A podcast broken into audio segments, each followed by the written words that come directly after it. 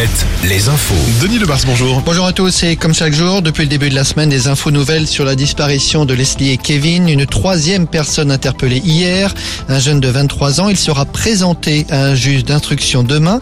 La garde à vue du deuxième s'achève, elle, aujourd'hui et il sera présenté au juge cet après-midi.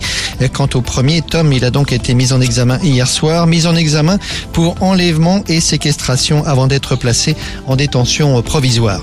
La collecte nationale des restos du cœur aujourd'hui et demain dans les grandes surfaces. Les restos qui enregistrent depuis cet hiver une forte hausse du nombre de bénéficiaires. Notez qu'en parallèle, le concert des Enfoirés sur TF1, c'est ce soir. Au cinéma, nette amélioration en ce début d'année.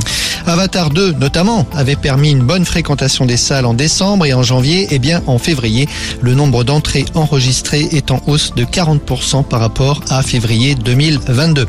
L'accès aux réseaux sociaux sera bientôt encadré pour les moins de 15 ans.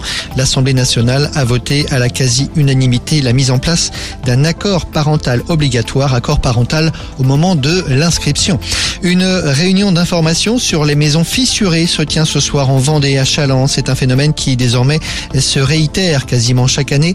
Pour la sécheresse de l'été dernier, plus de 110 communes de Vendée ont déjà engagé des procédures de reconnaissance de catastrophes naturelles. La Coupe de France de foot, ce sera donc Nantes-Lyon en demi-finale. On sait que le match aura lieu à la Beaujoire et que ce sera le 4 ou le 5 avril. En attendant du championnat ce week-end en national, Cholet est en déplacement ce soir, Le Mans à domicile.